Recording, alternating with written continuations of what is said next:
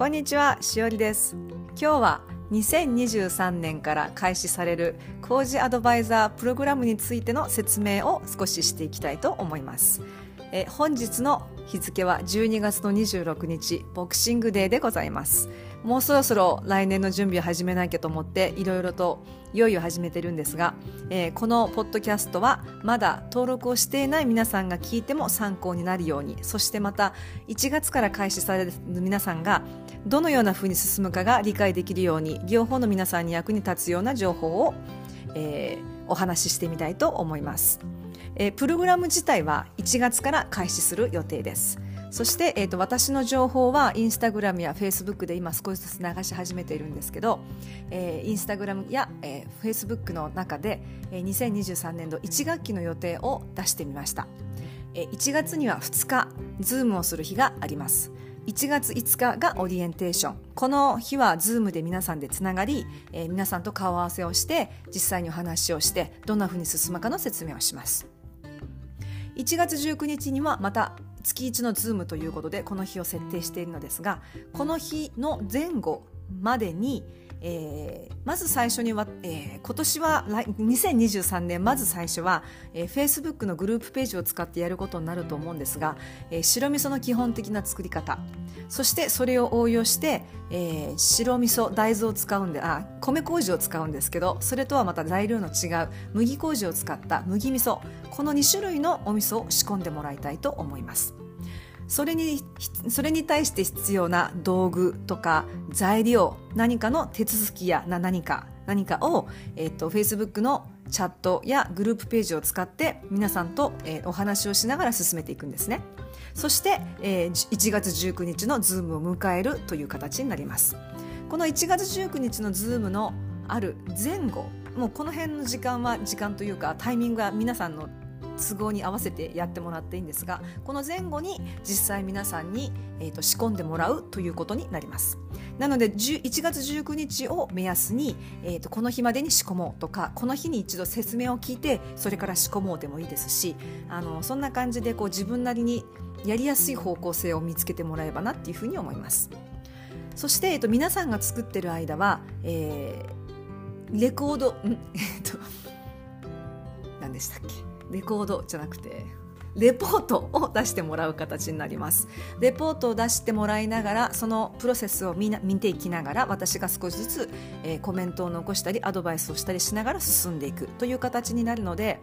あの一人で台所で作ることにはなるんですが、えっと他の皆さんの状況を見たりとか私から私にも質問できるし私からもアドバイスをあげるそういった形でもしかしたらある意味こうプライベートみたいな形にも感じるかもしれませんしみんなで一緒にやってるっていうこう団体作業みたいな感じになるかもしれませんそんな感じでいろんなえっと、感じを味わいながら自分のペースで進めていけるのがオンラインの良さじゃないかなというふうに思っています。はい、そんな感じで1月は、えー白味噌と麦味噌をとにかく仕込みます。そして2月になります。2月は、えー簡単どぶろくということで、まえー2月の9日にズームをしようと思っています。同じようにその前後にグループページに入ってもらって作り方とか道具とかアレンジをしたり自分で調べ物をしたりとかして実際に作ってもらったり、えー、ズームを見てからよしそこから作ろうっていう形でもいいですしそれが2月9日。ですそして、えー、と2月16日。これはあのえー2023年から入ってきた皆さんには,、えー、とは参加できないんですが2年目の方のプログラムとして味噌玉工事をやろうと思っています。これは一応私の目標ということで今現在ここまでできるかどうかちょっとわからないんですが一応ここやりたいぞという目標を持ってちょっとこの日にちを設定してみました。なので2月16日も一応またズームをするという、えー予定にしています。こんな感じで、えっと1年目の方2年目の方、えー同じプログラムを過ごしていくんですが2年目の方にとっては1年目のものをもう一度参加することによって復習にもなったりあと1年目には気づかなかったこと1年目ってもうわちゃわちゃしてあたふたして作るのが必死だったりするんですけど2年目になると少しそれが落ち着いてきていろんなことが見えてきたという形にもなってくるので何年も何年も同じコースを取っていくというものはあの年を重ねるにつれて結構面白いことになっていくことになります。という感じなんですが2月はちょっと簡単度ブロックは本当に簡単なのでそこで少し余裕を見て2年目の方のプログラムみそ玉工事すごいやりたいって方がいらっしゃるんですよ。でそのことについて少しまた重視していければなっていうふうに思ってます。はい、そして1月2月わたわたした後に3月に少し落ち着いた状態になればなと思ってるんですが、えー、3月は、えー、3月の23日に赤味噌の Zoom をすることにしています。やっぱり同じようにこの3月23日を目標にその前にグループページに入って材料を揃えて道具を揃えてそして仕込んでもらうという形ですね。そして3月が少しゆっくりしてるんですがあ3月は March break もあるし少しこの Zoom 赤味噌だけなんですけど4月はこの1学期最後の月ということで、えーと、みりんと醤油2つ同時に作りたいと思います。みりんも醤油も材料さえあればパッと仕込むだけで実は簡単なんですよ。ただそれまでの、えーと、プロセスとか手続きとか喋り始めるとちょっとこう長くなるんですがえー、みりんは絞るのがまた飽きすぎになっていきますので4月は醤油についてちょっと詳しくお話をしていきたいかなっていうふうに思っています。こんな感じで、えーと、1学期は1月から4月まで4ヶ月をかけて、えー、皆さんと一緒に仕込みをメインに、えーと、やっていきたいと思います、えー、それプラスで、えー、グループページに入ってもらって作り方とかちょっとしたあの知識なんかも少しずつこう横で支えていきますのでそんなことを学んでいければいいかなっていうふうに思っています。とりあえず今日は1学期の予定とその進み方についてお話をしましたがそれ以降2学期は正規区の会という正規区をメインにするということで5月6月の2学期間だけを、えー、2学期というふうにしています。基本の基本になる米麹の話とそれからどぶろく日本酒ですね。日本酒を作るの